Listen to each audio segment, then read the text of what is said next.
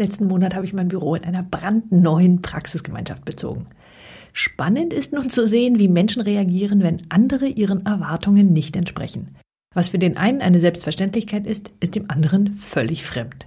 Und das Ganze kumuliert sich, wenn Druck und Stress dazu kommen, weil für einen zum Beispiel finanzielle Risiken im Spiel sind. Mein Name ist Sandra Eversberg und wenn Sie wissen wollen, wie Sie unter Druck gelassen bleiben, gerade wenn jemand Ihren Erwartungen nicht entspricht, dann bleiben Sie jetzt dran.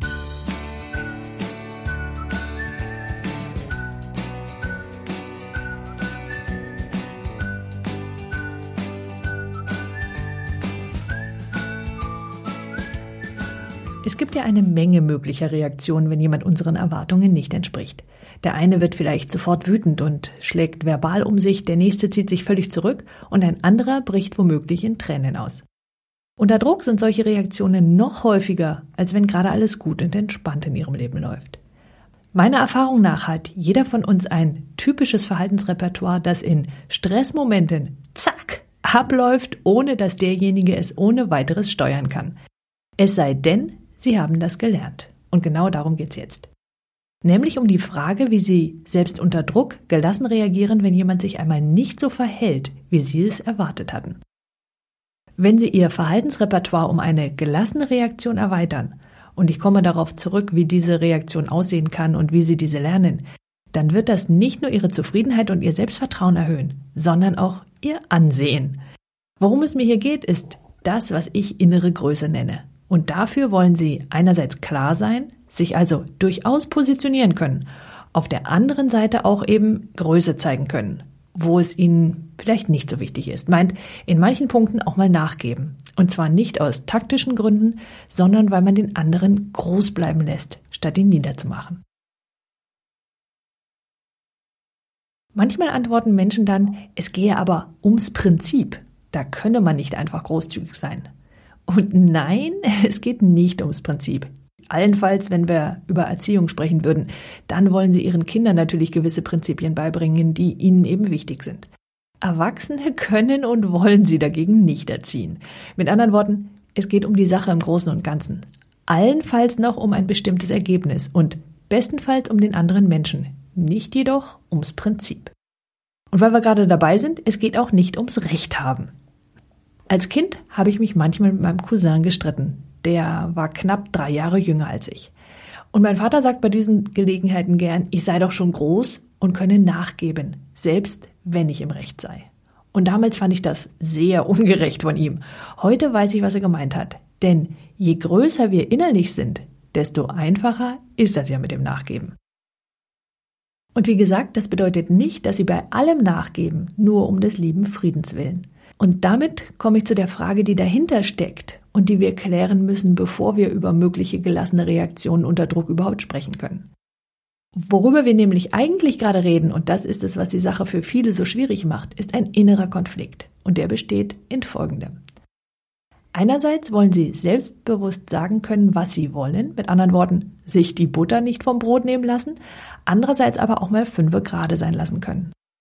Was ich meine ist folgendes. Jemand, der sofort zum Angriff übergeht, sobald jemand sein wirkliches oder vermeintliches Territorium verletzt, ist in einem Modus, der anders ausgedrückt so etwas bedeutet wie ich lass mich von dir doch nicht klein machen. Mit anderen Worten, er verteidigt gewissermaßen die Butter auf seinem Brot, die er fast geklaut sieht. Psychologischer ausgedrückt würde das dann heißen, er steckt sein Territorium ab. Eigentlich ist dieser scheinbare Angriffsmodus also eher ein Verteidigungsmodus. Jemand, der sich dagegen sofort zurückzieht, wird wahrscheinlich sagen, dass ihm das alles viel zu blöd sei und so wichtig sei es ja auch wieder nicht. Und dann gibt es noch diejenigen, die in solchen Fällen sofort Verbündete suchen, bei denen sie sich bitter beklagen und die dann womöglich noch für sie in die Bresche springen. Nur, was heißt das jetzt und wie gehen Sie damit um? Okay, gehen wir also den einen Schritt weiter. Dieser Konflikt besteht aus zwei widerstreitenden Interessen oder Bedürfnissen, wie ich sie nenne. Einerseits dem Bedürfnis nach Beziehungen, also nach Menschen, mit denen wir uns auf Augenhöhe austauschen und andererseits aus unserem Bedürfnis nach Einzigartigkeit, also dem Bedürfnis danach gesehen, geachtet und mit Respekt behandelt zu werden. Sie wollen sich nun fragen, welche Regeln, welche Kriterien Sie, unbewusst wohlgemerkt, aufgestellt haben, um zu entscheiden, ob Sie mit jemandem eine gute Beziehung haben. So könnte zum Beispiel jemand sagen, er habe eine gute Beziehung mit jemandem, mit dem er sich nicht streite. Oder mit jemandem, der ihn möge. Wobei ich ja sofort die Gegenfrage stellen würde, wofür er denn gemocht werden wolle, wie das geschehen solle und woran er das überhaupt merke. Und natürlich kann Ihre eigene Regel völlig anders lauten. By the way, Sie haben wahrscheinlich sogar mehrere oder einen ganzen Rattenschwanz an Regeln. Und manchmal haben Menschen nun Regeln, die sind für andere nur sehr schwer zu erfüllen. Womit der, der diese Regel aufgestellt hat, natürlich ebenfalls in Schwierigkeiten kommt, weil er oder sie dann behaupten würde, er habe einfach keine guten Beziehungen, weil andere ihn zum Beispiel immer enttäuschen. Solch eine Regel könnte zum Beispiel lauten, jemand, mit dem ich eine gute Beziehung aufbaue, verhält sich, wie ich es erwarte. Sie merken, laut ausgesprochen klingt diese Regel schon ziemlich unsinnig, denn wie soll denn der andere um diese Erwartung überhaupt wissen? Sie könnte auch lauten, eine gute Beziehung zeichnet sich für mich dadurch aus, dass der andere immer meine Partei ergreift und immer meiner Meinung ist. Und wie gesagt, wenn Sie diese Regeln laut aussprechen, dann merken Sie sofort, dass Sie mindestens einen ernsthaften Haken haben und dass die Erwartung von jemandem, der so eine Regel aufgestellt hat, nur zufällig von einem anderen erfüllt wird. Nämlich dann, wenn der eine ähnliche Regel für sich aufgestellt hat. Der Punkt ist nur, jemand, der solche Kriterien für gute Beziehungen aufgestellt hat, merkt das in der Regel nicht, weil er sich diese Fragen typischerweise nicht stellt. Er stellt nur fest, dass er Schwierigkeiten mit anderen hat. Jemand, der nun solche Art Regeln aufgestellt hat und dessen Persönlichkeit entsprechend gestrickt ist, wird jede Menge Möglichkeiten finden, um zum Angriff überzugehen.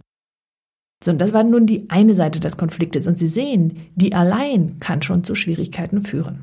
Jetzt steht auf der anderen Seite allerdings auch noch das Bedürfnis, das ich Einzigartigkeit nenne, also das Bedürfnis nach Respekt. Auch hierfür haben Sie Regeln oder Kriterien aufgestellt, die erfüllt sein müssen, damit Sie sich respektiert fühlen. Jemand könnte nun zum Beispiel sagen, ich fühle mich einzigartig und besonders, wenn andere mich mögen. Und ich würde sagen, Achtung, das ist das Kriterium für Beziehung und diese Regel könnte Ihnen Schwierigkeiten machen, wenn Sie etwas für sich selbst durchsetzen wollen. Jemand könnte auch sagen, und das wäre gewissermaßen das andere Extrem, ich fühle mich respektiert, wenn ich mich durchsetzen kann. Sie merken, dass diese Regeln und Kriterien massive Auswirkungen darauf haben, wie Sie agieren, und zwar ganz besonders dann, wenn Sie unter Druck stehen sollten.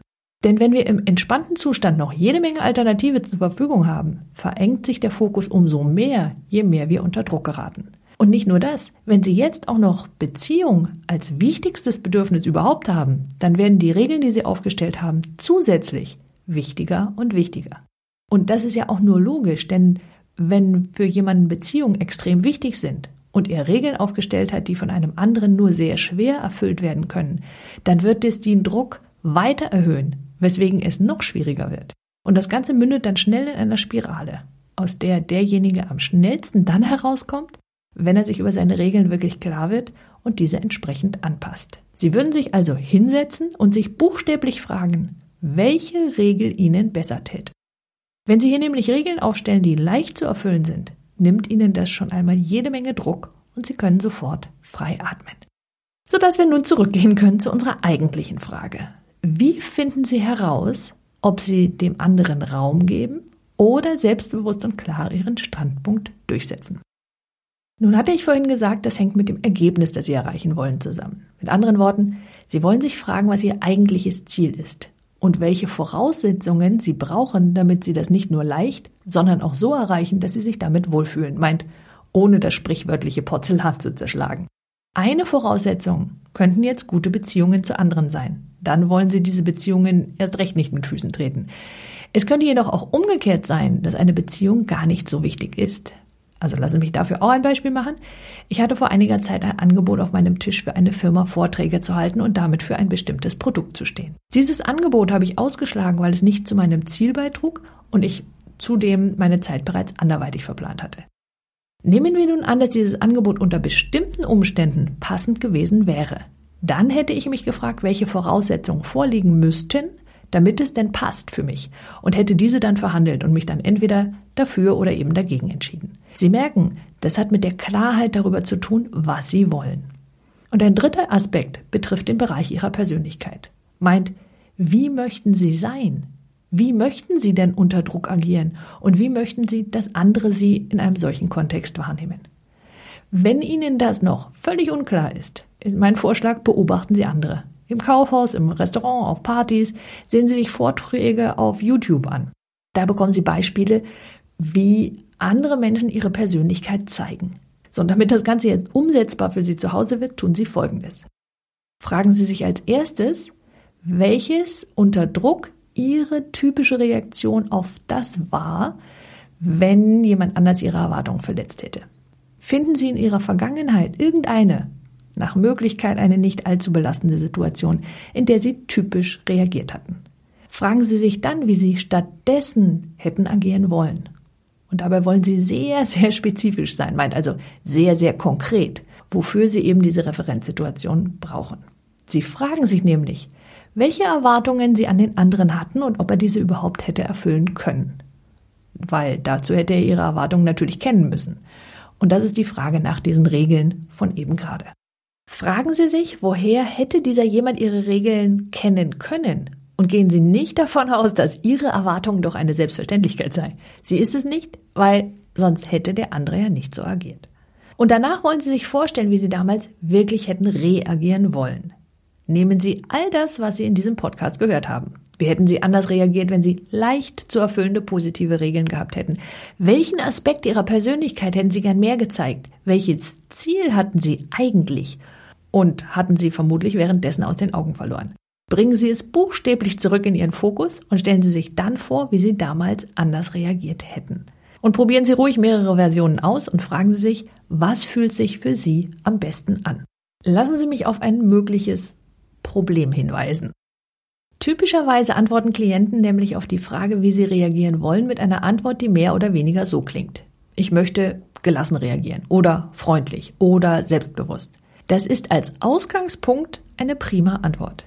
Was Sie jetzt weiter tun wollen, ist sich zu fragen, was das genau heißt. Was bedeutet es für Sie, wenn Sie selbstbewusst reagieren wollen oder gelassen oder was auch immer Ihre Antwort ist? Achten Sie darauf jetzt nicht mit nicht in Tränen ausbrechen zu antworten, denn daraus kann Ihr Gehirn keine neuen Verknüpfungen bauen. Weswegen ich Sie gebeten hatte, sich eine Referenzsituation auszusuchen. Da können Sie sich nur vorstellen, wie Sie reagieren wollen und nicht, wie Sie nicht hätten reagieren wollen. Übrigens, falls Ihnen beim besten Willen kein wahres Ereignis eingefallen ist, können Sie sich eine typische Situation auch einfach ausdenken. Ihr Gehirn muss trotzdem die gewünschten Verknüpfungen bilden, selbst wenn Sie sich das Ganze nur vorstellen. Sie nehmen also diese Situation, Ihre wahre oder Ihre nur vorgestellte, und stellen sich nun vor, Sie hätten exakt so reagiert, wie Sie es sich gewünscht hätten. Was Sie auf neurobiologischer Ebene gerade tun, ist, buchstäblich neue Verknüpfungen aufzubauen, die Ihnen helfen, in einer ähnlichen Situation neu zu reagieren. Das mag zu einfach klingen, Seien Sie beruhigt, es klingt nur so. In Wirklichkeit liebt es Ihr Gehirn, schnell zu lernen. Und am einfachsten geht das in Ihrer Vorstellung. Übrigens sogar schneller, als wenn Sie gleich in Natura üben würden. In Natura tun Sie es dann erst im nächsten Schritt. Gehen Sie raus und zeigen Sie diesen neuen Aspekt Ihrer Persönlichkeit, Ihrer inneren Größe. Ich freue mich auf Sie und Ihre innere Größe in meinem nächsten Podcast. Und wenn Sie diesen Podcast interessant fanden, dann leiten Sie ihn doch einfach weiter. Bestellen Sie meinen Newsletter, wenn Sie zusätzliche Tipps und Empfehlungen haben wollen und schreiben Sie mir eine E-Mail, wenn Sie weitergehende Fragen haben. Den Newsletter finden Sie auf www.sandra-eversberg.de-blog auf der rechten Seite. Eine E-Mail schreiben Sie an info@sandra-eversberg.de. Ich wünsche Ihnen eine hervorragende kommende Woche und denken Sie daran, nutzen Sie Ihre Talente. Die Welt braucht sie.